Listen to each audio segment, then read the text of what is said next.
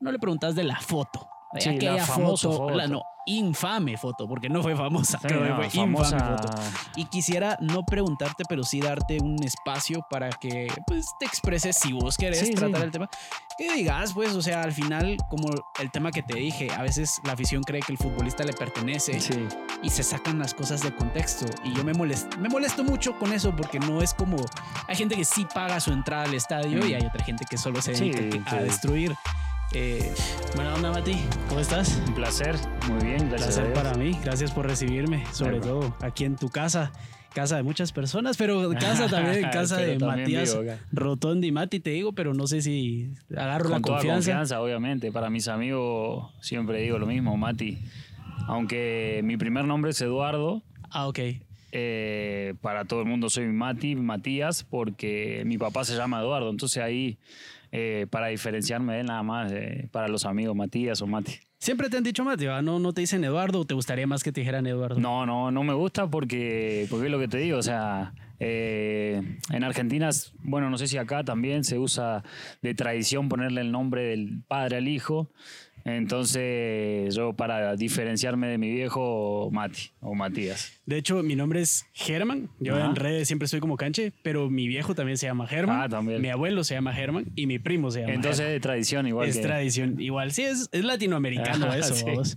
Y como has estado ahorita después de la pandemia, pues has vivido muchas cosas, ¿verdad? Te ha tocado vivir bastante eh, y, y- y hablaremos así de, de- de este tema de la pandemia, del fútbol. Si querés, empecemos. A mí me gusta decir, empecemos por el inicio. ¿sí? Mati, de chiquito, de Argentina. ¿De qué parte de Argentina sos? de Puerto Iguazú, Misiones. Esto está al norte de Argentina, límite con Brasil y Paraguay, ciudad de la triple frontera, eh, ciudad de la Catarata, una de las siete maravillas del mundo. Ahí hago siempre propaganda a mi provincia, que es tan, tan linda. Eh, nacido y creado ahí hasta, hasta los 11 años, más o menos, sí, 11 años. Eh, y después ya por el fútbol empezó mi vida eh, con los viajes, viviendo en- una provincia, en otra, eh, lejos de, de todo. Así que me desprendí muy chico de eso, de mi familia, de mis afectos. Entonces, por un lado, al día de hoy me benefició porque creo que, que hay muchos jugadores que se van tarde de la casa, de los hogares, y nunca se pueden acostumbrar. Entonces, el desprenderme tan rápido de, de la familia, de los amigos, creo que, que me hizo que hoy en día disfrute y no, y no se me da Sí. tan, tan pesado la distancia. ¿no? Claro. Al final, ¿desde, ¿desde qué edad saliste de tu país? Porque empezaste tu carrera futbolística. Bueno, supongo yo que los argentinos, todos desde algún punto de chiquitos Nacemos con empezaron- una pelota. Ajá, están con la pelota y empiezan a jugar y, y hay academias, allá es el deporte nacional y, Y y se institucionaliza desde pequeños, Desde ¿verdad? muy pequeño, Entonces, ¿cuándo pegas ese salto? Eh, bueno, mi papá jugó al fútbol, entonces siempre tuve la figura de, De un jugador. de- de un jugador. Eh, si bien mis padres se separaron de chicos, siempre tuve presente que mi papá jugaba al fútbol, de- del fútbol, la Argentina, eh, en cualquier barrio, en cualquier... Incluso en mi casa mismo, que tengo un patio bastante grande, nos poníamos a jugar siempre al fútbol. Después del colegio, eh, los fines de semana, en cualquier momento. Entonces ahí nace mi amor por el fútbol. Eh, siempre de chico me gustaban todos los deportes. Me gustaba mucho el tenis, mucho el básquet. Eh, bueno, creo que por mi altura elegí bien que sea el fútbol y no el básquet, porque si no me hubiese quedado en el camino. bueno, ahí está eh, Campazo, que con su altura es uno de los mejores jugadores de la NBA en la actualidad. Sí, sí, la verdad. eh, Pero él es más alto que vos, igual. Sí, igual, igual, igual. Más alto que los dos, igual. Por eso, eh, no, pero siempre muy apasionado de- del fútbol, más allá de, de lo que fue mi papá, ¿no? que tampoco tuve la posibilidad de verlo jugar en primera división. Sí, siempre lo, acom- lo acompañaba después de, de- de grande, jugando en Boca, pero en, en- en los veteranos se le dice allá. Eh, ahí nace mi amor por el fútbol. Y a la edad de 12 años me toca eh, irme a un, jugar a un club que es eh, filial del Bordeaux de Francia, de un club francés. Eh, para mí Del toda una Girondin. aventura. Del Girondin de sí, Bordeaux. del Girondin de Bordeaux. Eh, toda una aventura porque era muy chico, 12 años, nunca había salido, pero siempre fue muy, muy rebelde y muy de, in- de inventar, de, de experimentar cosas nuevas. Eh, el apoyo de mi madre siempre lo tuve, entonces se me hizo fácil. Y ahí fue que estuve un año en este en Proyecto Crecer, en, en la ciudad de Córdoba, eh, a 1200 kilómetros de mi casa, o sea, era Muy lejos, sí. complicado para, para un niño, ¿no? ¿Te Tenía- acompañaron? la verdad ¿Alguien que no, me fui solo. Eh, lo bueno es que tenía, tenía amigos de mi ciudad que, que estaban en, en este, en este club. Entonces eso hizo que las cosas sean un poco más fáciles. Eh, mi papá me fue a visitar, mi mamá me fue a visitar. En este lugar estuve un año y luego como mi papá jugó al fútbol y jugó en Argentinos Junior, eh, un- unas vacaciones que voy a visitarlo a mi papá sin, sin idea de quedarme en Buenos Aires, en la capital, solamente era de paseo. Eh, me dice si me quería ir a probar Argentinos Junior. Entonces, como todo Sí. aventurero que ¿Cómo no? soy, ¿Cómo no vas a- ¿Cómo no? Un equipo de primera división de, de Argentina. Eh, y así se dio. Yo tenía que volver a. Incluso tenía un viaje programado a Francia. Y no, me quedé, eh, me quedé en Buenos Aires, hice las pruebas. Al segundo, al segundo día eh, me dijeron que, que quedaba, que, que querían contar conmigo. Y ahí empezó mi carrera profesional, digamos, ¿no? Eh, en un club de, de primera división. ¿Eso es en qué año? Y ahí tenía 12 años por, por cumplir los 13. No, no sé, no soy bueno en ahorita, ahorita tenés 30. Ahora cumplí 30, sí. el- Acabas de cumplirlos. sí. Es cierto, ¿verdad? Felicidades, por cierto. Gracias, muy amable. Eh, pero sí, es una edad bastante, bastante corta para, para tomar esa decisión, ¿no? A veces es el amor por el deporte La pasión. y, y ver a tu papá que, que Sí, sí, precisamente sin él duda. estaba haciendo Sin eso. duda fue. Se dio todo, ¿no? Porque yo te digo que mis padres están separados de chicos, siempre lo veía una vez por año en las vacaciones de diciembre, que, que es en Argentina, ¿no? Eh, y fue como, sí, quedarme por mi papá y quedarme por, sobre todo por jugar al fútbol y en un equipo de primera división. Entonces ahí arranca esta linda aventura. Eh, la verdad que tenía muchas condiciones, o sea, físicamente creo que soy igual al de ahora, sacaba mucha diferencia en lo físico. Eh, y ahí me quedo viviendo en Buenos Aires, un cambio otra vez eh, muy grande en mi vida, porque vivir en la capital de todos los países... ¿Hay es- mucha diferencia entre Buenos. Aires y tu provincia? Eh, sí, hay mucha diferencia, la verdad. eh, acá mismo, ¿no? En Guatemala es increíble la diferencia que hay la capital de los otros departamentos. Pero en Argentina eh, es una capital mucho más grande. a nivel futbolístico, todos los clubes mayormente se centran en, en Buenos Aires. Entonces, era una- un gran desafío para mí. La verdad que no me costó tanto porque siempre tuve, como digo, el apoyo de mi madre, que a todos lados eh, me acompañó, me acompaña hasta el día de hoy. Así que eso siempre se hace que sea mucho más leve todo. Bueno, ahí arranco mi carrera en Argentinos Junior. Eh, la verdad que siempre, desde que arranqué, me ha ido muy bien. Salí goleador en casi todas las categorías. Eh, al año y medio estuve llamado a la selección, a la sub, sub 15 en ese momento. Eh, y ahí arranca mi carrera, mi amor eh, por, por ese club, por Argentinos Junior, que, que tuve la suerte de en el 2010 ser parte del plantel que sale campeón del fútbol argentino, eh, con un bueno gran, gran cuerpo técnico. El Vichy Borghi era el técnico. Tenías que 18. No, 16, 16 años 16 tenía. años. Sí, no llegué a debutar, pero sí estuve, fui al banco, estuve en todo ese proceso. De muy chico, ¿no? Estamos hablando sí, de estás 16 es- años. a ver, para poner un poco de contexto, eh, con 16 años yo perdía clases en el colegio.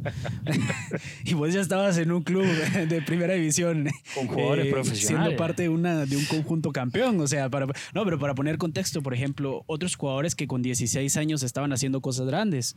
Messi, si El nos Kun queremos quedar en Argentina, el Kun. Agüero también ahí. O sea, eh, son nombres fuertes. Sí, no, no, increíble. No me, no me puedo comparar, ni, ni mucho menos, ¿no? Pero sí que eso por ahí lo noto acá, que acá todavía dicen jugadores de 21, 22 años son patojos y puta.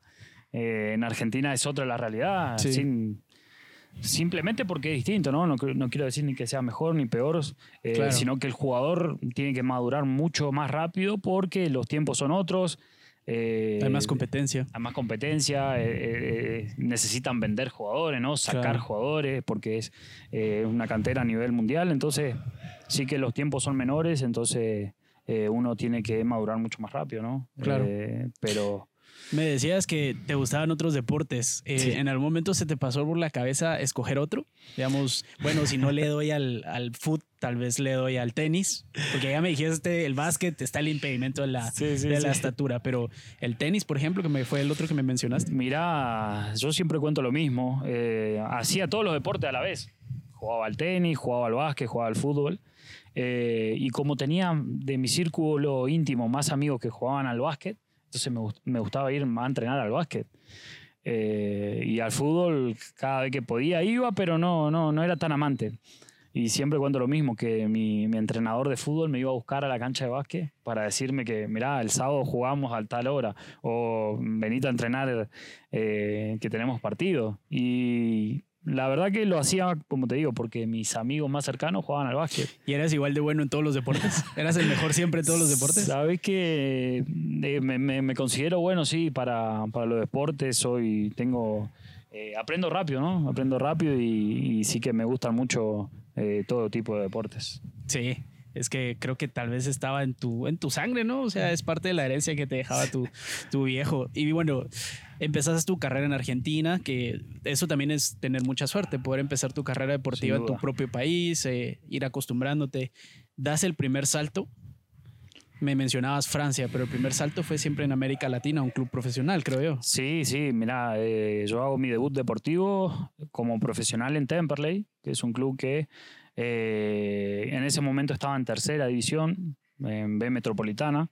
La verdad que llego a un club súper popular, con muchísima historia, muchísimos años de vida. Incluso estuve, eh, la temporada que estuve yo, cumple 100 años ese equipo. Eh, la verdad, muy, muy popular, de una zona popular de Buenos Aires, la zona sur. Y ahí hago mi debut deportivo. Después tuve un bache, la realidad, en mi carrera cuando vuelvo a Argentino Junior. No tuve una lesión, de esa lesión no, me fue bien. Eh, me habían bajado de, la primera división, entonces por eso me voy a préstamo a este Club Temperley que, que ahí hago mi, debut eh, como profesional. Después tuve varios años jugando en quinta división en Argentina, eh, que es los federales, torneos federales, que son los torneos del interior. la verdad que en Argentina hay muchas posibilidades porque son muchas categorías.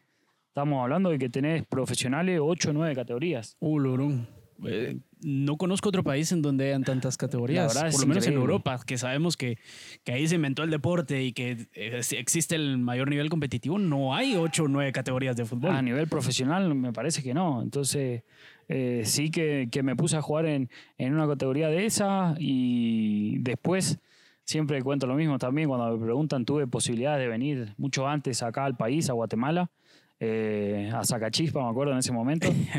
y por alguna u otra razón me daba miedo el salir del país, el salir de mi zona de confort, eh, el saber con qué me voy a encontrar, ¿no? Entonces, eh, costó ese, ese, ese salir de, ahí, de mi país, de, mi fútbol, de, de, lo conocido, hasta que en el 2018 tenía un amigo que estaba jugando en República Dominicana, Juan P. Domínguez, que había jugado eh, conmigo, entonces me dice, mira, eh, acá estamos buscando un delantero, necesitamos un delantero, si querés eh, te, hago el, conecte. Y justo en ese momento sentí que era, que era el momento que, se me habría abierto una puerta que anteriormente había cerrado. tuve esto de Guatemala, había tenido de Chile y tampoco por alguna razón no me quise ir. Y así fue que, que, doy el paso, digamos, al extranjero, ¿no? En 2018, eh, que me voy a República Dominicana. Increíble. Y te vas bastante lejos de tu casa. ¿Cuántos años tenías ahí? Y ahí tenía 25, eh, estaba por cumplir los 26. ¿Cómo, ¿Cómo viviste ese cambio? Porque los argentinos, bueno, una, un estereotipo y concepción que se tiene, ya me dirás vos qué tan cierto o no, pero eh, es que los argentinos creen que todo el, todo el mundo gira alrededor de ellos, ¿sí? que todo el mundo gira alrededor de Argentina. Eh, y hasta cierto punto podría ser a nivel futbolístico, tal vez te, creo que está, Argentina es uno de los centros del mundo del, del deporte, saca deportistas por doquier, tenistas, nadadores, eh, basquetbolistas, como decíamos, futbolistas. te vas a República Dominicana un choque cultural, me imagino yo, extremo. ¿Cómo, cómo viviste eso? Porque te fuiste solo. Sí, me fui solo, como O siempre. sea, tenías un amigo en ese club, pero Sí, pero... solo. Pero estaba solo, sí, me fui solo, sin, sin familia, sin nadie. La vida del Eh, futbolista es solitaria, ¿no? Sí, la verdad que sí, porque eh, siempre que vas a un club o salís de algún club, tenés amigos. Y al año te vas a otro club y te tenés que hacer nuevos amigos. Y tal vez lo que me pasó ahora en este, en este último tiempo, estuve seis meses en Honduras, seis meses en Malacateco y ahora en un año y poco pasé por tres clubes. Y, es eso la vida del jugador, ¿no? Eh, acostumbrarte rápido al lugar en donde estás, a dejar amigos, dejar conocidos y, y eso es lo, lo- lo malo y lo bueno porque haces muchos amigos. Lo malo es que, que siempre tenés que andar a- abandonando adiós. la- las amistades que vas haciendo. Pero sí, fue un cambio muy grande. Centroamérica, la verdad, eh, en muchos aspectos es muy, muy, muy distinto a lo que es Sudamérica. ¿Qué pensabas de.? Porque en este caso, República Dominicana es el Caribe, digamos, Sí. y si hay una diferencia bastante fuerte entre el Caribe y Centroamérica. ¿Qué pensabas del Caribe y Centroamérica antes de llegar? O sea, ¿tenías una imagen, te esperabas algo? Lo único que sabía era de las playas. O sea, vos me decís dominicana y decía playas bonitas, Sí. pero no sabía que había fútbol, la realidad. Eh, Es un país solo beisbolero, principalmente, ¿no? béisbol y, y el básquetbol, sí, es, eh, son los, los deportes principales y el fútbol. Mira, tiene, creo que este es el sexto año de la liga y es un fútbol muy nuevo, eh, un fútbol que, que está creciendo, que la verdad tienen eh, buena calidad de jugadores como lo hay acá en Guatemala. eh, pero sí que fue un choque grande, tal vez a nivel cultural, ¿no? A nivel, la comida es muy distinta, eh, de las temporadas, en, en Argentina tenemos temporada de frío, temporada de calor, de otoño, de primavera, y en Centroamérica, o por lo menos en los países que me tocó estar, calor todo el año. O lluvia. O es como lluvia, seis meses de lluvia, seis meses de sol. Es, es extraño. Nosotros le decimos o invierno o verano, pero verano. igual se mezclan. Exactamente. Y nosotros tenemos las cuatro estaciones del año. Entonces, eh, en todos esos eh, aspectos fue algo eh, complicado, pero como te digo, soy de, acostumbrarme rápido, de adaptarme y, y de. Siempre digo lo mismo, ¿no? Que disfruto lo que hago, entonces eso hace que todo sea más fácil, que, que, las cosas se sobrelleven de otra manera. Entonces, eh, la pasé muy bien. Eh, creo que fue un, un gran un gran acierto en mi carrera haberme ido de Argentina porque en ese momento estaba estancado. Entonces ahí fue donde deportivamente volví a nacer, me volví a sentir eh, bien como jugador y, bueno, ya este es eh, mi quinto año fuera del país, eh, pasando por bueno, República Dominicana, que estuve casi tres años, Ecuador, Honduras, ahora acá Guatemala. Y la verdad que en lo que va de, mi carrera me siento hoy, digamos, a nivel emocional y en un montón de aspectos pleno, ¿no? Me siento, la verdad, excelente. Siento que, que para muchas cosas sí, uno va creciendo y, y vemos que los jugadores, ¿no? Como ahora, como Messi, Ronaldo, con 34, 35, 36, eh, no queremos que pase el tiempo porque Claro. queremos seguir viendo. Pero pasa y ahí están. Ahí siguen. Ahí O sea, te pongo otro deporte. LeBron James, Tom Brady, con 45 años y, anuncia su retiro de su retiro. O sea, se retiró que dos meses. O sea, no se retiró. Ajá. Regresa con 45 años al deporte más contacto físico. O sea, ¿te apuntás vos a 45 años jugando? Yo, mirá, lo que digo hoy no lo puedo creer que ya haya cumplido 30. eh, siempre lo veía como muy lejano, ¿no? Hoy en día que me toca estar con, con esta edad, me siento, la verdad, in- increíble en- en, eh, físicamente y en un montón de aspectos. Y creo que eso es eh, la vida del futbolista. Nosotros eh, maduramos muchas veces eh, tarde, ¿no? Para lo que es cuando arrancás a jugar, pero es donde mayor visión tenés. eh, pasa a nivel mundial ahora que estamos viendo jugadores con 38, 39. En Argentina hay muchísimos jugadores con 38, 39 años que son figuras en sus equipos y que, y que son eh, que nadie quiere que se retiren, ¿no? Entonces eh, sí que, que cambió mucho, siempre lo hablamos con los profes también, que antes el jugador de fútbol 31, 32, 33 y llegaba y ese era su límite. Hoy en día eh, las edades cambiaron mucho y, y pienso que, que, con los cuidados y demás uno puede estar tranquilamente jugando hasta, hasta que el cuerpo aguante. exacto, eso es importante también resaltar la diferencia en que tal vez antes no se le metía, como ahora creo yo que en algún lado leí que Cristiano le metía un millón de dólares a su cuerpo al año, por año, por ejemplo, como Tom Brady, de, deportistas de alto nivel que le meten muchísimo dinero y cuando digo le meten un millón de dólares me refiero a chefs profesionales, que invierten en eso. Claro, claro invierten en eso y antes no existía esa concepción, ¿sí? No se tenía que cuidar el cuerpo de esta manera y ahora existe tanta tecnología que te ayuda precisamente a eso. Mati, ¿cómo cuida su cuerpo Rotoni? A ver. Como lo viste recién comiéndome un asado. con carne roja. con carne roja. Como argentino y mates. Como se tiene que comer. Eh, no, la verdad que, que sí me gusta cuidarme mucho, me gusta eh, entrenar muy bien. ¿No es un sacrificio para vos? Como atleta. Cuando, cuando lo disfrutas, es lo que haces, como te digo, sí dejas de lado un montón de cosas o te sacrificas, pero lo haces con gusto, ¿no? O sea, ¿Qué te prohibís en la actualidad? ¿Qué cosa decís vos esto si no entra en mi boca? Y, a mí me gusta la verdad mucho lo dulce, entonces trato de andar prohibiéndome siempre eso, ¿no? Me doy permitidos o premios, pero, pero sí trato de, de ser muy cuidadoso con el tema de, de, la alimentación, justamente por lo que estamos hablando, ¿no? Porque si quiero eh, seguir en un buen nivel y quiero mantenerme en este nivel, eh, el, cuidado es fundamental, la alimentación, las horas de sueño, eh, todo lo que tengas que hacer para recuperarte post partido. Nosotros ahora estamos jugando cada tres días, entonces es fundamental que, que hagamos todo lo que tengamos que hacer para llegar bien a, a cada encuentro y, que no que eso no lleve a ninguna lesión, ¿no? Porque también es complicado. Yo doy gracias a Dios que siempre en ese aspecto eh, tengo suerte de que no, no, no, soy de lesionarme mucho, entonces eh, también es parte del cuidado que hablamos y, y trato de, de, darme lo que sé que, que, está bien, ¿no? O sea, si un día un partido juego y a la noche eh, como por ahí de más o me como algún chocolate, un helado, sé que, puede ser un permitido, pero después durante la semana... Por cada gol, Por cada gol también me doy algún permitido. Eso es otra cosa, se me escapó esa, esa pregunta. Y aquí la idea de esta conversación no es que sea 100% fútbol, sino yo quiero conocer a Matías persona, ¿sí? No tanto futbolista. Pero sí hay ciertas cosas que creo yo que podrían ayudar a conocer tu personalidad. Por ejemplo, eh, ¿por qué delantero?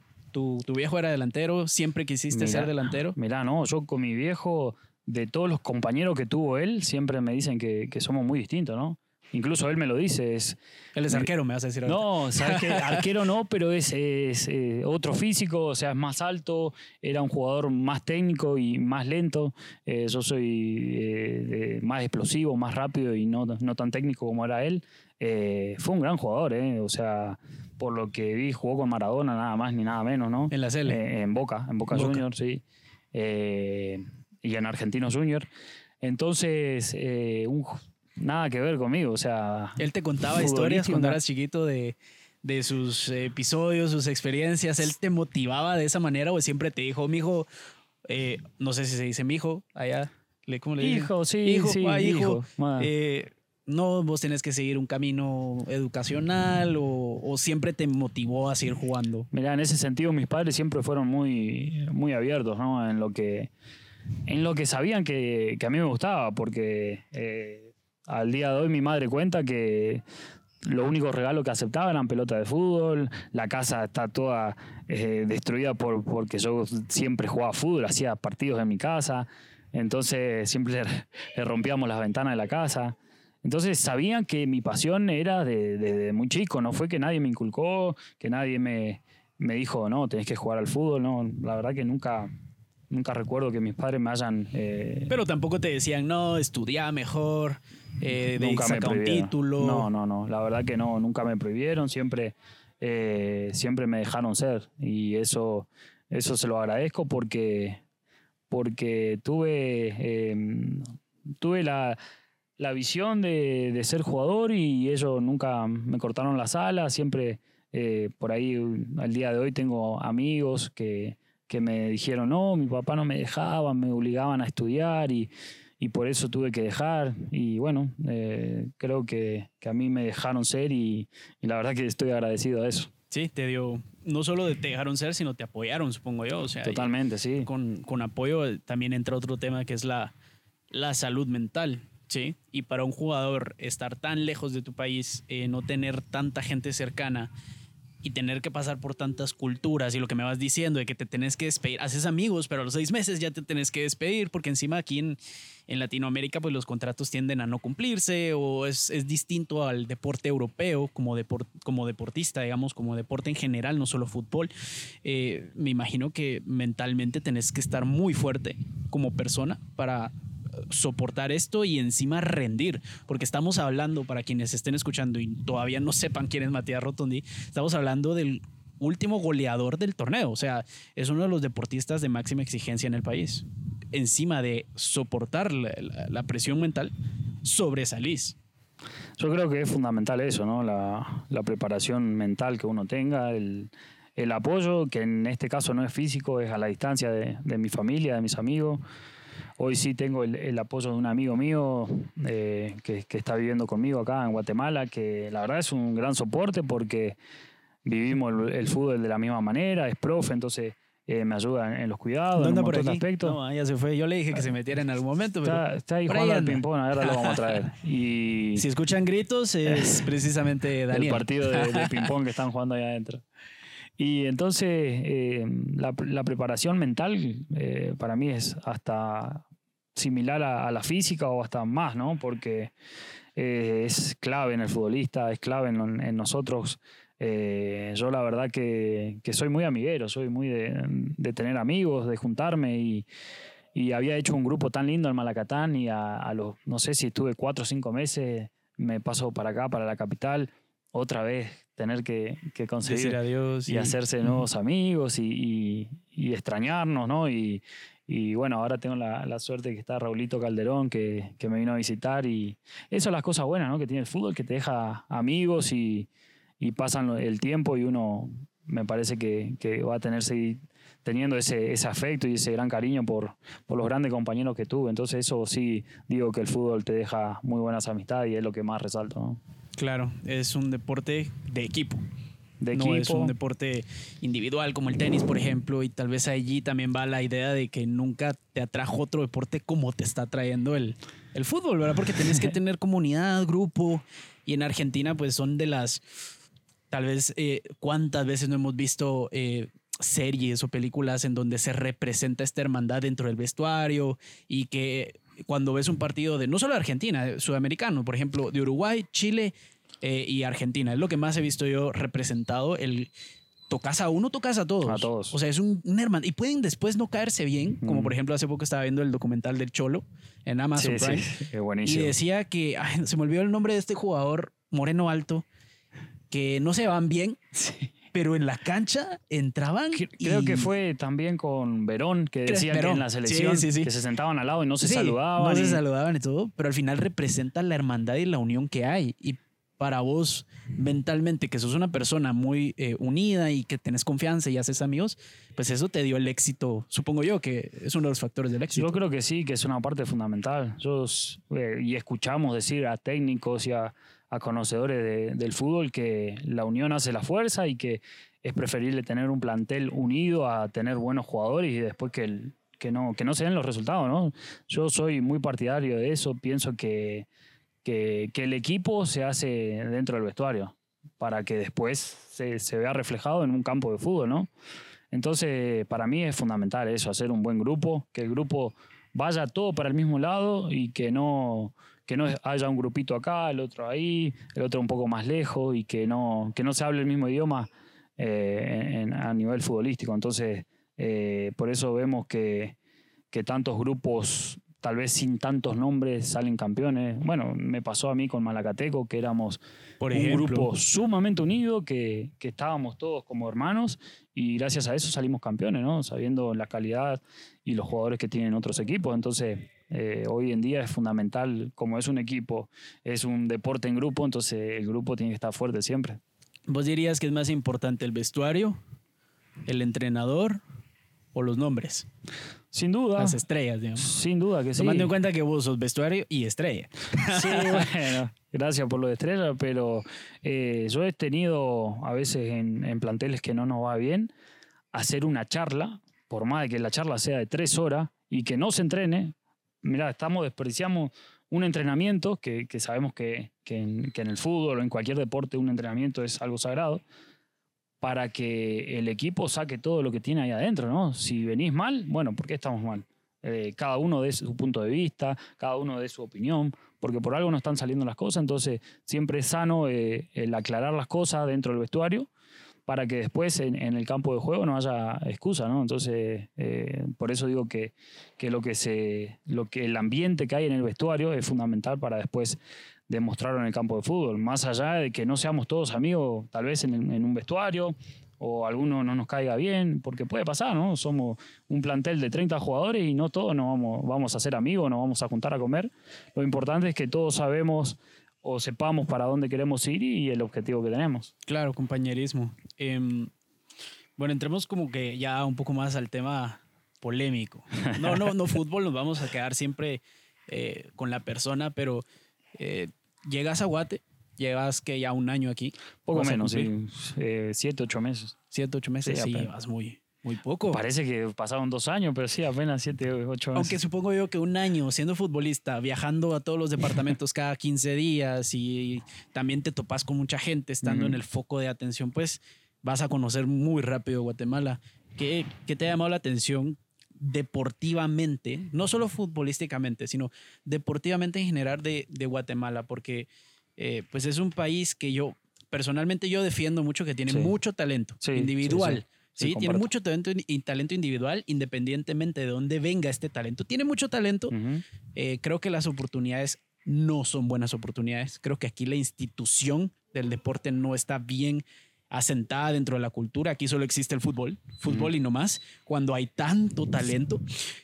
Y también la, la, mala administración. Yo no voy a empezar a nombrar instituciones, aunque quisiera, no lo voy a hacer, pero eh, la gente tiene mucho talento. ¿Vos cómo viste al deporte cuando llegaste a Guate? Comparto con vos, eh, la verdad veo que hay mucho talento acá en el país, siento que, que sí hay, hay muy buenas raíces, muy buena eh, materia prima y comparto con que por ahí se pueden hacer las cosas mucho mejor, uh -huh. con que estábamos hablando del fútbol, este deporte puede crecer muchísimo más.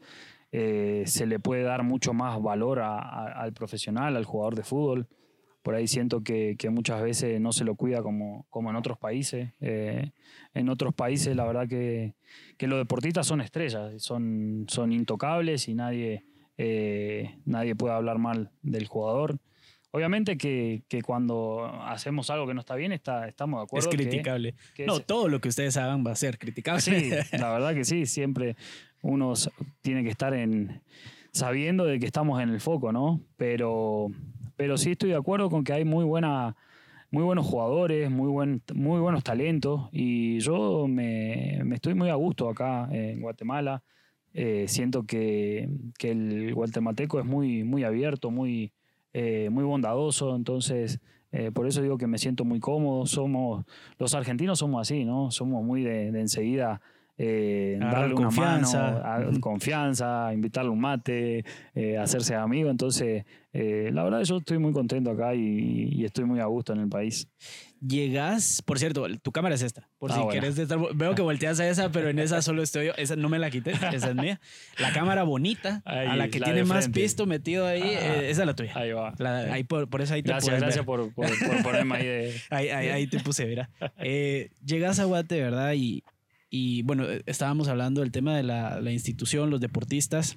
Se me fue el, la pregunta, pero eh, te topas con una cultura que también critica mucho el deporte en el que estás. Y vos venís de uno de los países más exportadores de futbolistas y de este deporte. Me imagino que hasta cierto punto te pudiste haber sentido como, como ofendido, como que, como que de verdad te iban a criticar muy fuerte. Sentías que aquí no se valora el trabajo que esa es mi opinión también personal, que aquí no se valora realmente el trabajo que hacen los deportistas semana a semana porque los resultados, entre comillas, siguen siendo los mismos. ¿Cómo lo viste vos eso? Sí, mira, yo, en, en ese sentido, como digo una cosa, digo la otra, ¿no? También el aficionado es muy aficionado y te lo hace sentir, que eso también es, es bastante similar a lo que vivimos en Sudamérica. Eh, yo digo que siempre las críticas las escucho de parte de quien venga, ¿no? Si sé que es alguien que, que me critica por hacerme un bien, la tomo y, y trato de ver si, si es así y, y de acatar una, un- un- una, algo que me pueda decir que sea para mi bien, ¿no? Y si son críticas que lo único que hacen es dañar, eh, la verdad que no, la dejo pasar y no, no, no me importa mucho eh, lo que se diga cuando se sabe que es para hacer alguna maldad, ¿no? Ujú. Ahí lo tenemos al Dani, ¿verdad? Ahí está Dani, que lo invité, no se quiso venir, se tiró para atrás. Ya, ya vamos a ver. Segmento con Dani, secretos de Matías Rotondi que solo él sabe. ¿Hay algo que solo él sepa, que nadie más en el mundo sepa? Oh, este, este es mi caja de, de, De Pandora. Sí, no, es mi caja de Pandora. Se Él le ve en la cara, se le ve en la cara. todo, todo sabe el Dani. Como no está en la cámara, voy a poner una foto de Dani aquí. Aquí va a salir, ve. La foto Lo crachamos ahí el Dani. A la próxima. No, por cierto, Dani también tiene una historia muy bonita. Ya lo estoy presionando en público para que venga a contármela más adelante. Hoy es Rotondi la estrella. Eduardo Matías Eduardo Rotondi. Matías. Que sí había visto, por cierto, cuando me metí a Google a ver la tabla de goleadores, me salía Eduardo Rotondi, cual de los que metían gol. Y decía, ah, ve, ¿Quién pues, es? no sabía. No, Rotondi no se pierde. No es como que vayas a encontrar aquí un Rotondi en la calle cada rato, ¿verdad? Por cierto, Rotondi es apellido como italiano. Italiano, ¿no? sí, sí, Ascendencia sí. italiana, tus abuelos. o- Sí, eh, bisabuelos, sí. Ahora estoy con el proceso de la ciudadanía, así que eh, probablemente en algún futuro sí eh, conozca mis raíces, ¿no? Que, que es Italia. Y, y bueno, no, la verdad, eh, tengo, tengo la suerte de haber, de haber nacido en una, en una familia futbolera, de haber nacido eh, en un país como Argentina, que, que es tan, tan amante de este deporte. Ujú. Y, y como lo hablábamos antes, hoy en día lo, lo estoy disfrutando mucho acá. Hay muchos argentinos viviendo en Guatemala, muchos eh, sudamericanos que vienen. ¿Cómo es la comunidad aquí? ¿Te has topado? ¿Te han llevado así como, mira, vamos a ir a un bar argentino? Porque, por ejemplo, yo me puedo pensar ahorita, restaurantes argentinos, a ver, no sé si la media cancha Media sea cancha. de, de familia eh, argentina. sí, sí, Palermo. me- Media cancha, Palermo. Hay unos cuantos. Eh, ayer pedimos empanada de un lugar por acá. Ya cerca no vamos a hacer publicidad gratis. No, Ahorita estoy exacto, pensando, sí, a ver, media cancha aquí podría estar. La carnita, aquí podría estar su marca. ¿Por en no? este, en ¿Por qué este no? podcast con... Ah, bueno, yo te estoy comprometiendo. No, pero para el podcast. A ¿eh? mí, mientras sea comida, Mientras sea carne. no pasa nada, sí. A ver, eh, hasta cierto punto, una de las cosas que, que se dice mucho los atletas, bueno, yo creo que no se habla mucho, es que la gente cree o el aficionado piensa que les pertenece, Mm. ¿sí? Que, y te reís, ¿por, por qué te reís? Porque sí, porque pasa y, y es, y es así, o sea, eh, me pasó de- estar ahora, bueno, en Malacateco y que, que la gente se haya sentido tan a gusto conmigo y, y que, que me hacían sentir eso, ¿no? Como que como si me iba era una traición o incluso hasta fui un mes después de haber salido campeón y la gente, mucha gente eh, insultándome y diciéndote, diciéndome un montón de cosas. Entonces, eh, muchas veces no se dan cuenta ¿no? que esto es un trabajo, que esto es eh, un trabajo y corto, porque no, no son muchos años, estábamos hablando de, la edad recién, y que uno siempre busca el crecer, ¿no? el crecer en todos los aspectos. Entonces, eh, sí, sí me está pasando mucho eso, ¿no? que, que el hincha se siente tan identificado con uno que, que por ahí hablan de irse a otro club, que sea una traición. No estoy de acuerdo con eso, pero... Pero bueno, pasa acá y en, y en casi todos los países que, que son tan, tan apasionados, así que eh, sí, sí me está Sí, pasando. donde vayas creo yo que te va a pasar. Eh, ahora estás en un club eh, que, se, dice, estás en municipal. Es, eh, yo nunca he sido un fanático, apasionado del fútbol nacional. A mí en mi casa no se inculcó, Sí. ¿sí? No es que tenga algo de malo, simplemente en mi casa no se inculcó. Mi papá nunca ha sido de, de ver fútbol. En mi familia yo soy la única persona en 20 personas en el lado de mi Sí. papá que ve, que ve fútbol Que ve fútbol, que le interesa, ¿verdad? Eh, pero, pero sé que Municipal y Comunicaciones son los dos clubes más grandes históricamente. Llegas a Municipal, ¿sentís que esto en tu carrera es tal vez el club más grande fuera de Argentina en el que has estado? Eh, siento que sí, sí. En Dominicana también estuve en el club más grande del país. Eh, hoy me está tocando acá en Municipal. eh, siento que, que lo que hice en Malacateco no podía haberle dado más al club. Entonces sentí que, Hombre, saliste campeón. Salí o sea. ¿qué más puedes hacer? Por eso sentía que, que haber salido campeón y goleador, digo, le di todo lo que pude en el club, si bien fueron pocos meses, eh, digo, uno como jugador siempre quiere crecer. Entonces, Municipal era el club eh, más grande del país, que, con más títulos, y yo voy por lo grande, quiero seguir creciendo, quiero seguir haciendo historia en el fútbol, en el país y, y a nivel personal. Entonces, esa fue lo, lo que me llamó de, de Municipal y hoy en día, la verdad que lo estoy disfrutando muchísimo. Estamos hablando de, de que recién llevo creo que tres meses acá en el club y, y la verdad la afición eh, me tomó mucho aprecio rápidamente. Eh, la verdad lo estoy disfrutando, estoy disfrutando esta etapa. Llegaste como la gran estrella. O sea, hay que decirlo. Llegaste Sí. el goleador del torneo. eh, los dos clubes más grandes del país se pelearon por vos. eh, y mira, quisiera preguntar, porque estoy seguro que en los comentarios me lo van a poner, ¿por qué no le preguntaste por qué se decidió por un club? Eh, te lo voy a dejar, la pregunta te la voy a dejar así para que vos te sientas cómodo respondiendo. Es, eh, ¿en qué se basó tu decisión? Mira, la verdad fue el club con el que primero tuve con- contacto o acercamiento de, forma formal, ¿no? Eh, yo siempre digo que tal vez la palabra vale más que un, papel firmado, entonces eh, había dado la palabra al club. como te digo, para mí es el, el club más grande, el más, el más ganador, entonces no tenía mucho que pensarlo y, y de una vez eh, lo decidí. La verdad tenía una, una buena propuesta de, de Honduras. Eh, pero bueno, me, me terminé decidiendo. ¿Para qué club se puede decir? Sí, para Olimpia, que, que la verdad que fue que, que es un club que siempre también es el que quise llegar, entonces estaba esa disputa, Ah, ¿no? sí. ¿De- ¿Desde cuándo? No me vas a decir que desde que naciste en Argentina tu, tu meta era llegar a Olimpia en Honduras con todo respeto No, a, no. a nuestros amigos gran hondureños. club, gran club, la verdad. Sí, sí, sí. Eh, no, no, de, obviamente de mi paso por Honduras y el haber estado en la liga, quise, quise llegar a, a, a Olimpia, como estando en esta liga, quise llegar a, acá a Municipal, se me dio, tuve la suerte y, y hoy, como te digo, estoy muy agradecido y muy feliz de acá. Sí, me imagino es, es hasta cierto punto te digo yo que estás en tu prime porque la edad creo yo que se está quedando muy atrás, ya no, ya no es un factor determinante, sobre todo con el nada. cuidado que tenés Mm. eh, de tu cuerpo y mentalmente también, eh, que, que- que se ve, se nota, se admira. Eh, en las canchas, por ejemplo, yo estaba viendo el clásico y pues hubieron unos roces, ¿verdad? Yo sé que el clásico, el último, el primero se lo llevaron de manera eh, pues dominante, hay que decirlo, no pasa nada, o sea, No, dominaron no. el partido por completo, estaban en su casa y este segundo pues sí se vio un cambio bastante eh, distinto, pero no vamos a hablar de, de- de eso porque ese no es, que no, no, no se llama fútbol podcast, Sí, pero sí. tenía que preguntarte lo de, lo de municipal, te lo tenía que preguntar porque si no me lo van a poner Sí, en los no comentarios y, y no puedo perder esa oportunidad. Pero sí te digo, eh, unos roces por ahí con algunos defensas de comunicaciones y, y a mí me mataba la risa porque yo decía, bueno, un argentino te lo imaginas como, por ejemplo, Rodri de Paul en el, en el Atlético, sí, sí, sí. Ángel Correa en el Atlético, o sea, son explosivos y que van a los golpes y, y rápido. Pero tenés una cabeza bien fría. Incluso sabiendo cómo estaba el marcador, cómo estaba el partido, en dónde estabas, mentalmente se te ve fuerte. Es complicado, más en, un momento de eso, jugando un clásico, perdiendo el clásico y que no se te salga por ahí la cadena, como decimos nosotros.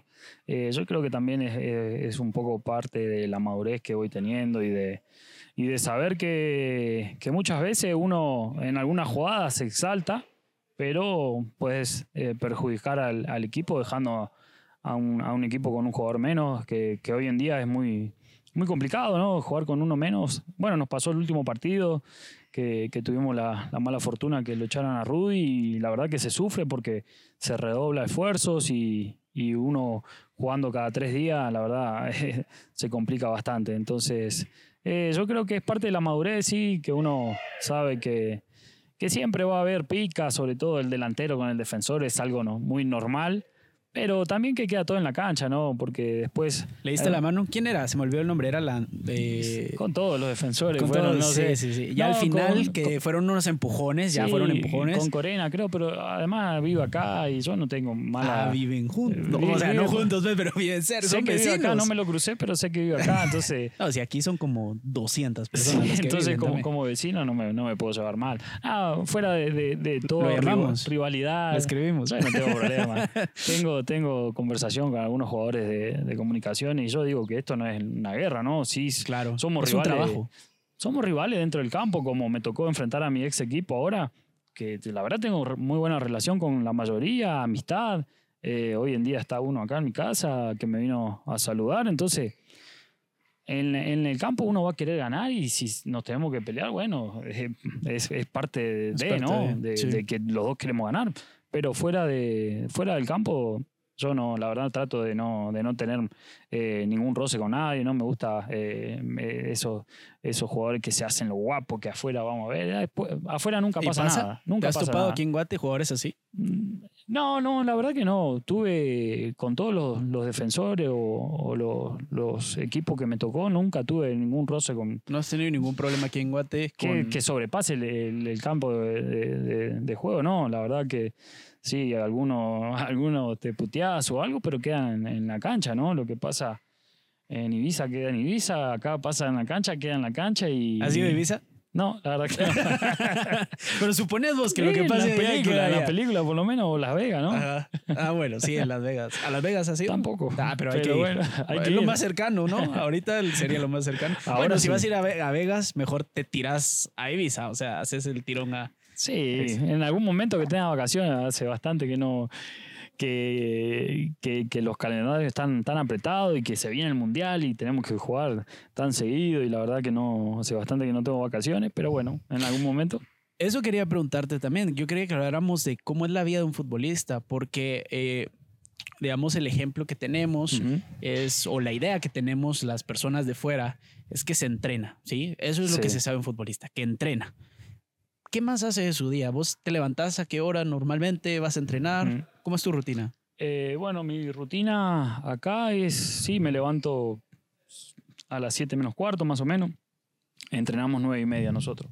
Tenemos que estar eh, a las 8, 8 y 15 en el club para desayunar, entonces eh, me levanto más o menos ahora, salgo eh, con mi mate, con, con los compañeros que viajo desde acá. ¿No del- tomas café?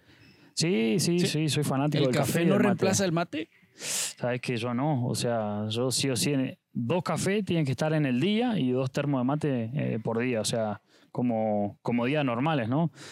Eh, entonces sí, llego al, al club más o menos a las 8, entre que desayuno, siempre tal vez hacemos preventivo en el gimnasio a- a- antes que arranque el entrenamiento, 9 y media, y después almuerzo en el club y estaría llegando a mi casa a las 2 de la tarde, más o menos, 2 y media. Eh, soy fanático de la siesta, o sea, es, es, es la siesta, después existo, entonces Pero, pero ¿eso es argentino o eso es de Matías? yo creo que de- en Argentina se, se utiliza ¿Se mucho. mucho? Acá, ¿Como en acá mucho España? no veo. No, aquí no. Que, que, que- Y eso, fíjate que a mí me suena muy cultural histórico, porque, por ejemplo, aquí el Chapín sabe que tiene que chambear. Ajá, Ese es, sí, ese sí. es tirar punta todo el día y nada que No hay descanso, siestas no. nada. Y de 5 de la mañana por el tráfico, que yo me levantaba a las 4 en su momento porque vivo fuera de la ciudad, pero de 5 de la mañana a 9, 10 de la noche en la echar punta. capital y O sea, es un lujo trabajo. echarse una siesta. Sí, bueno, por eso digo que también nosotros somos afortunados. Eh, también es verdad que con los trabajos tan intensos uno la verdad que se queda eh, exhausto el- eh, la mayor parte de lo que resta al día. Sí, Entonces. Por eso decimos que nosotros eh, tenemos ventaja y desventaja, ¿no? Porque la gran ventaja que tenemos es que nosotros nos pagan por cuidar nuestro cuerpo, por, por hacer lo que nos gusta, entonces somos privilegiados.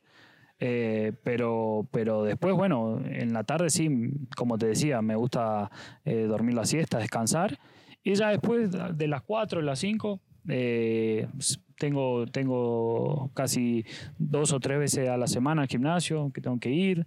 eh, y después, la verdad que lo utilizo más que nada como eh, preparación mental. ¿no? Tengo, tengo charla con psicóloga una vez a la semana. trato de estar hay tres horas de diferencia. En Argentina son tres horas más que acá, entonces trato de, de en ese rato, antes de que mi familia se duerma, estar en contacto con ellos, con mis amigos. Eh, y después, como te digo, me gusta, me gusta leer, me gusta eh, ver series, películas. ¿Qué te gusta leer? De todo un poco. Vos sabés que eh, ahora estaba leyendo Padre Rico, Padre Pobre, Ya. que, que me lo prestó un amigo, pero eh, leo mucho Lo que te pongan. lo que me pongan, sí, mucho que tenga que ver con el deporte. El, el- el libro del Cholo me lo leí. eh, Uf, qué buena pieza. No, no lo he leído, sí tengo que aclarar. Buenísimo, te lo recomiendo. ¿Mejor que el documental? ay, es que el documental me se centra en un tema, digamos, en No, una el, temporada. el documental me encantó, te soy Sí, sincero, me encantan los joya. documentales, Joya. eh, todos, mira que el del City, el del Barcelona, la verdad que ahí el que no nunca estuvo en un vestuario te, te pones a ver lo que pasa, ¿no? Sí, El- el- es la de la Juventus me vi ahora de Cristiano Ronaldo, Es cierto. nunca lo había visto a. Cristiano Ronaldo eh, putear a algún compañero o decir yo soy el principal responsable de que, de que estemos perdiendo. Eh, el, que, el que nunca estuvo en un vestuario, la verdad que esas series o documentales te dejan, eh, te dejan, no sé, te, te, te imaginas que estás en ese lugar con, con- con tus ídolos y, y a mí es algo que me encanta. Sí, para vos que te conoces las cosas, conocer a esos dioses y verlos como mortales Tal es cual. increíble. Yo digo, pero no, eh, eh, lo mismo pasa en nuestro vestuario. ¿no? O sea, vos crees que hay mucha diferencia y la verdad es que no tanto. O sea, eh, sí, diferencia de jugadores, pero después de vestuario son las mismas, Claro. las mismas charlas, los mismos chistes. Eh, el vestuario, los es muy vestuarios aquí no tienen jacuzzi, me imagino yo. El nuestro sí, ¿eh? El, el Estamos- sí nosotros estamos bien, ¿eh? Ustedes están re- No, será el único, creo yo, en el país que tendrá jacuzzi el vestuario, Sí. ¿no? Han de estar re bien. Qué bueno, mira. Y, y dejando que pase el, el- el helicóptero, porque estamos en la ciudad. Es una ciudad muy bonita para vivir, ¿no? La ciudad de Guate. La verdad que Es- me es- encantó. Es como moderna, eh, económicamente bastante fuerte. O sea, ves mucha Estable, marca, sí, mucha sí. Y pequeña. ¿Sí? Me- Es un lugar ideal para vivir. Vos en algún momento has pensado, "Mm, tal vez invierto en algo, pongo mi restaurante o algo así. Los argentinos usualmente ponen restaurantes en de Guatemala. carne de Ajá, de asado. carne. Pongo mi- una inversión aquí en Guate y me quedo a vivir. ¿Lo has pensado? Eh, no lo he pensado así como tal, pero sí, como te comentaba fuera de cámara, que tengo muchos conocidos que jugaron al fútbol y hoy están viviendo acá, que llegaron de alguna u otra manera y se pusieron su restaurante, su academia de fútbol. Eh, sí que me gusta mucho la ciudad de Guatemala, la verdad que, que es muy linda. eh, ustedes bien lo saben, lo que, lo que están acá o lo que viven en, en la ciudad. Entonces, el día de mañana puede ser. Yo, la verdad que tenía hasta el momento otra idea en mi cabeza. eh, sí, me gustaría conocer Europa, mis raíces, como te decía, Italia. Y en, su momento eh, tenía la idea de, jugar mis últimos años ahí y quedarme a vivir en, Italia. Eh, mi país, que no lo puedo olvidar también, lo extraño porque hace este es mi quinto año, como decía, que no estoy en él, entonces también es mi sueño volver. Pero estoy en una edad que, que todavía no, no tengo decidido eh, Sí, dónde establecerme. ¿Cómo ¿no? vas a decir si hace seis meses estabas en otra ciudad y hace un año estabas en, en otro país? O sea, es muy difícil. Por lo mismo me imagino que eh, las relaciones también son muy difíciles de mantener como futbolista. O sea, vos no puedes llegar a una ciudad y decir, bueno, quiero conocer a alguien y quiero mantener una relación seria. Sí. Eso es Es- algo que te ha afectado, supongo yo. Sí. O, es, o no, es, no es parte de vos ahorita, digamos, querer formar una familia o algo así. Mirá, siempre tengo la idea y como te decía, ya eh, con la edad que tengo, todos, casi todos mis compañeros tienen hijos, tienen, tienen, están casados, tienen pareja. Eh, yo sí que tuve muchos años de novio y, y el mayor tiempo que estuve afuera estuve de novio, entonces eh, digamos este año que pasó fue el único que estuve soltero de casi toda mi vida, entonces como que lo estoy disfrutando, eh, no estoy, claro, como con esa preocupación de, eh, de, de querer formar una Guate familia. también es una buena ciudad para eso, para disfrutar la Podría soltería. ser, uno nunca sabe dónde puede encontrar eh, su media naranja. Entonces, hoy en día me siento muy bien como estoy, estoy muy enfocado en el deporte, en el fútbol. Y, y bueno, en lo sentimental, uno más en este deporte cuesta, porque eh, lo hablábamos, ¿no? De cambiar de un lugar al otro. Eh, la mujer creo que tiene que dejar todo para irse detrás de, del, trabajo que hacemos y, no todas están dispuestas, entonces es bien complicado, complejo y, bueno, todavía no me tocó eh, esa persona que me acompañe sentimentalmente. Has logrado mucho en tu carrera, y ya para ir cerrando, porque no te quiero quitar más tiempo, pero sí has logrado mucho en tu carrera, digamos, el viaje que te has tirado, eh, empezaste en Argentina, pasaste por varios países, equipos importantes, estás yo, en lo que yo considero que es tu prime, porque hay muchos jugadores que con 30 empiezan en su prime, o sea, miramos otro ejemplo europeo, ¿verdad? Luka Modric, pero hay ejemplos latinoamericanos como. Luis Suárez, eh, en el programa en radio en el que estoy, eh, uno de mis compañeros en su momento dijo, cuando Luis Suárez se fue al Atlético, dijo, Luis Suárez está acabado, con 33 años acabado, y ¡pum! Goleador Demostró y no, campeón. demostró que no. Goleador y campeón. O sea, estás en, en lo que yo considero entrando a tu prime, porque se junta la experiencia y el físico que has mantenido. Sí. Eh, ahora tus objetivos han cambiado. ¿Estás pensando en regresar a Argentina y probar suerte de nuevo, pero ahora primera división? ¿O esperas en algún futuro? Yo no te estoy diciendo el otro año, Sí, pero en sí. algún futuro el llamado de la selección. No, hoy, hoy en día lo veo lejísimo. Llamado a la selección, te soy sincero, tuve la suerte de vestir el color- eh, los colores de mi, de mi selección en, en- en juveniles y es algo bien, bien difícil, ¿no? Argentina es un país que tiene jugadores, pero eh, levantás un pedazo de pasto y salen 15 jugadores y son buenos. Eh, tienen todos los jugadores que están en selección de Argentina están en Europa, en equipos en primero, en primeras ligas, entonces no, lo veo muy lejos. Para ser sincero, ¿no? Para no ilusionarnos con cosas que, que no pueden pasar. eh, pero sí siento que estoy en el mejor momento de mi carrera, por todo lo que hablábamos, por la madurez, porque uno físicamente está entero, por eh, tenés otra visión, otro, otra. Uno tiene muchos, muchos años, muchos partidos encima, entonces ya eh, lee la cancha de otra manera. Y como te digo, eh, siento que, que el jugador hoy en día se le estiró mucho la edad de, de, de que se usaba antes o de que, de que aguantaban antes los jugadores. Entonces hoy en día me siento en un gran nivel y, y mi objetivo principalmente es ganar títulos. ¿no? Eh, pude, pude hacerlo realidad con Malacateco y hoy acá en Municipal sabemos que, que el club lo que quiere es título porque es un equipo que está acostumbrado a ganar. Entonces mi exigencia ahora es mucho mayor porque es un equipo que ya ha ganado muchos títulos, entonces eh, lo- mi sueño, mi meta es salir campeón acá en Municipal en- en- a corto plazo, ¿no? Y después, obviamente, que eh, es seguir creciendo. Yo siempre digo lo mismo, nunca sé si se me dará la oportunidad o no de jugar en Argentina. Eh, siempre el jugador de fútbol tiene y dejas contacto en varios lugares y un técnico te tuvo en algún país, te puede tener en otro, te llama.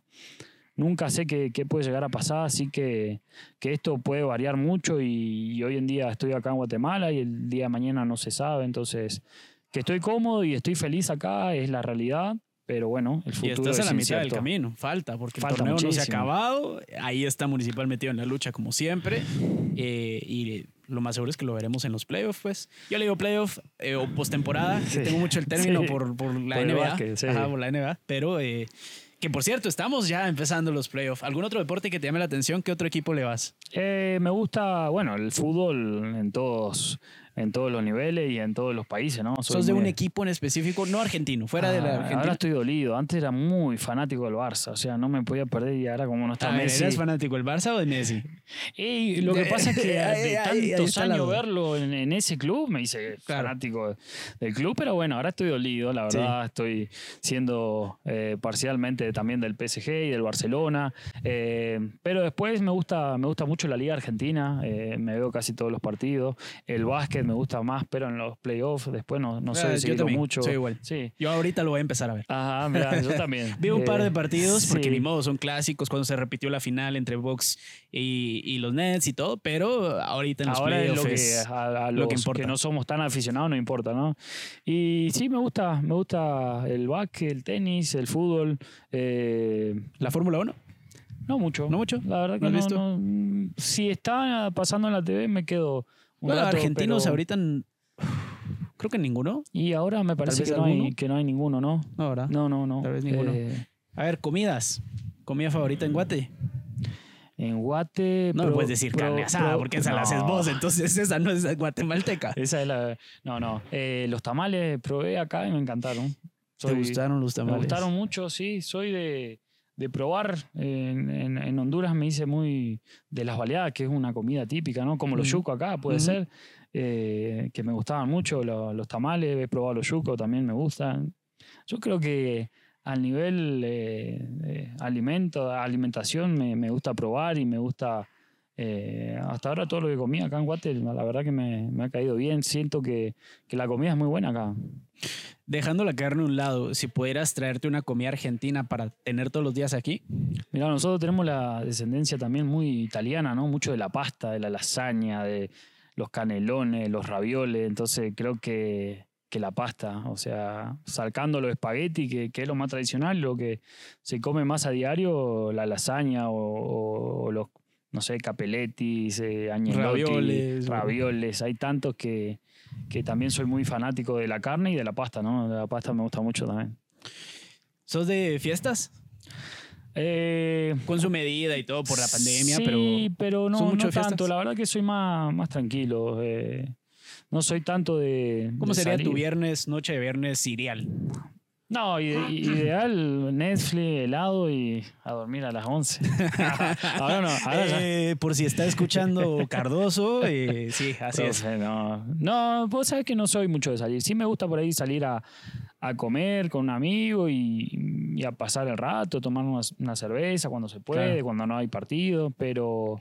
Te pero- pregunto porque algo que también me van a preguntar en los comentarios es por qué no, no le preguntas de la foto. Sí, la Aquella famosa foto. la no, infame foto, porque no fue famosa, Sí, creo no, fue famosa- infame foto. Y quisiera no preguntarte, pero sí darte un espacio para que pues, te expreses si vos querés Sí, tratar sí. el tema. Que digas, pues, o sea, al final, como el tema que te dije, a veces la afición cree que el futbolista le pertenece y se sacan las cosas de contexto. Y yo me molesto, me molesto mucho con eso porque no es como. Hay gente que sí paga su entrada al estadio Mm. y hay otra gente que solo se dedica a destruir.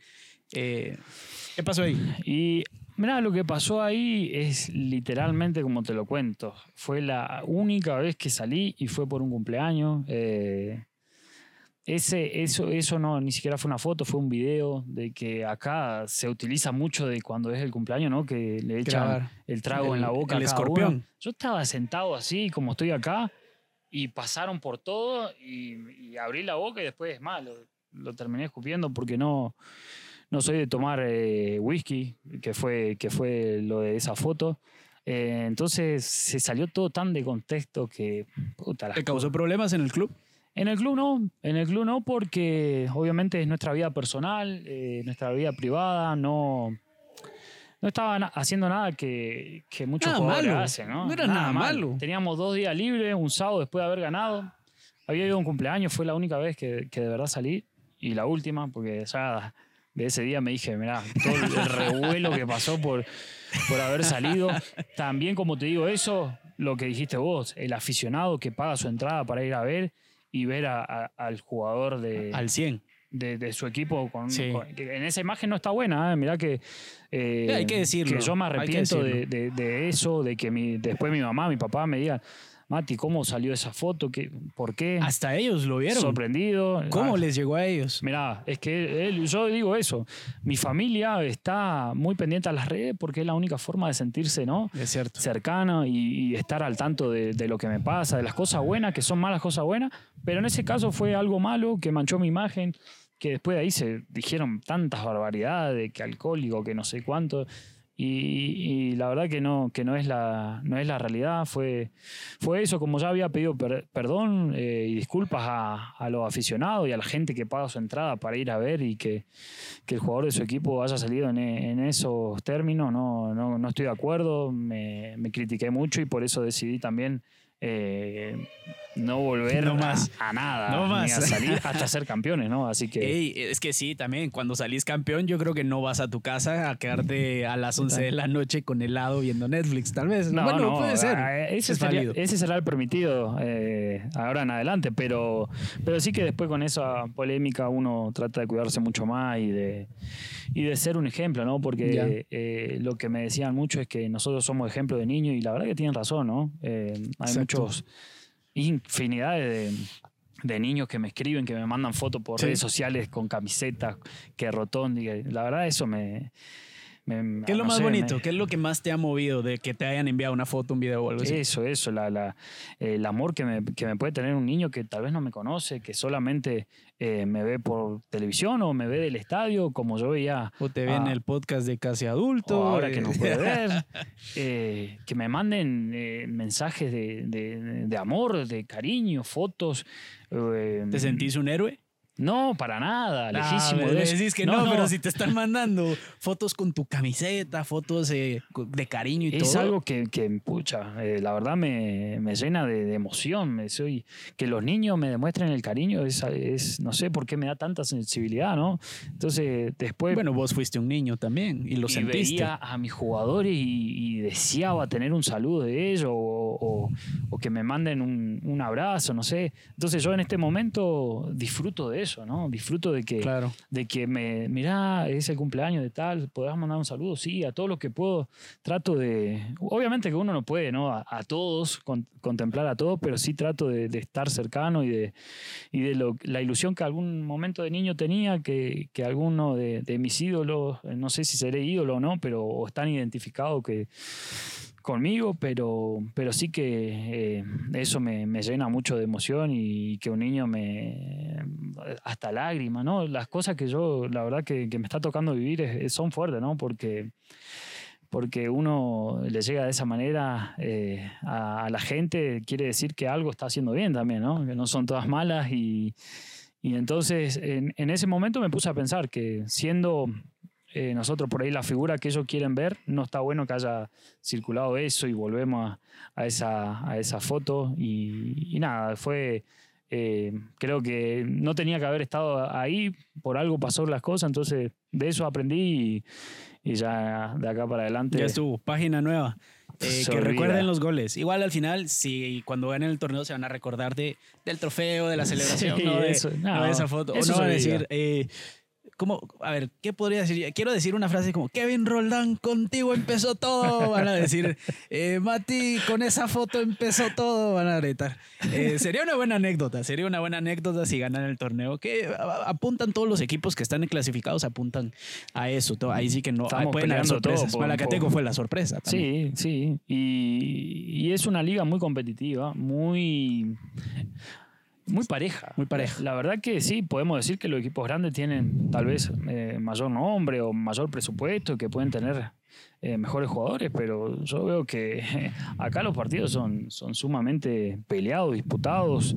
Eh, equipos chicos le ganan a, a equipos grandes, como por ahí en otras ligas no pasaba, ¿no? Entonces, es una liga muy pareja que nosotros siento que tenemos un muy buen plantel, que, que si nos unimos más podemos tener eh, muchas chances de ser, de ser campeones, eh, pero como estamos nosotros, hay muchos equipos que están con el mismo deseo, todos peleamos por lo mismo, entrenamos por lo mismo y bueno, uno solo tiene la, la suerte y la fortuna de ser campeón. Claro. Cerremos con esto. A ver, ya te hice varias preguntas así como de cositas personales, de la comida, de todo. ¿Sos de videojuegos? Sí, ¿Te gusta el FIFA? Sí, sí, me gusta mucho, me gusta eh, la PlayStation. Ajá. Soy de, de mi rato libre, suelo jugar cuando tengo algún eh, desafiante, sobre todo. Hay algún amigo que me desafíe, juego. FIFA. FIFA, O Call of sí. Duty o algo así. ¿Sabes que no me. En la pandemia sí fui de- del Call of Duty, por ahí de, de prenderme un poco, pero solo el FIFA. ¿no? No, Sí. soy tan aburrido que todo fútbol en mi vida. O sea, miro fútbol, juego fútbol, practico fútbol. Me estás Play diciendo fútbol. aburrido porque yo soy todo fútbol. No, y, bueno, entonces podemos- y podemos yo ser no juego. Y yo no juego fútbol. No. Eh, a ver, eh, ¿se gana bien siendo futbolista municipal? Eh, se, se puede vivir ¿Se bien. puede sí, vivir bien? Sí, sí, sí. ¿Qué ha sido lo más, eh, no sé, quiero decir así como lo más exuberante que vos hayas comprado que dijiste, uy, no, este es un lujo? El lujo que me, que me di ahora es tener un buen carro. O sea, mm, tal vez en, en, en Argentina las cosas están muy difíciles y, y si bien podés tener un carro, tal vez un carro de eso no, eh, nada lujoso, ¿eh? No, un carro. Un carro, un carro que para mí está bonito y, y siento que, que es el lujo que me pude dar, pero, pero siempre eh, tranquilo, ¿no? O sea, Claro. no, no soy de, de- de, no sé, de comprarme un reloj de 500 dólares. No, Claro. no, no. Soy, No. la verdad que Más tranquilo. más tranquilo y de, de cuidar bastante. eh, o sea, no, no, no salir mucho de mi, de mi estilo de vida, ¿no? Claro. Últimas dos. En tu playlist, abrís Spotify ahorita, ¿qué tenés en últimas canciones, últimos Ah, temas, eh, artistas?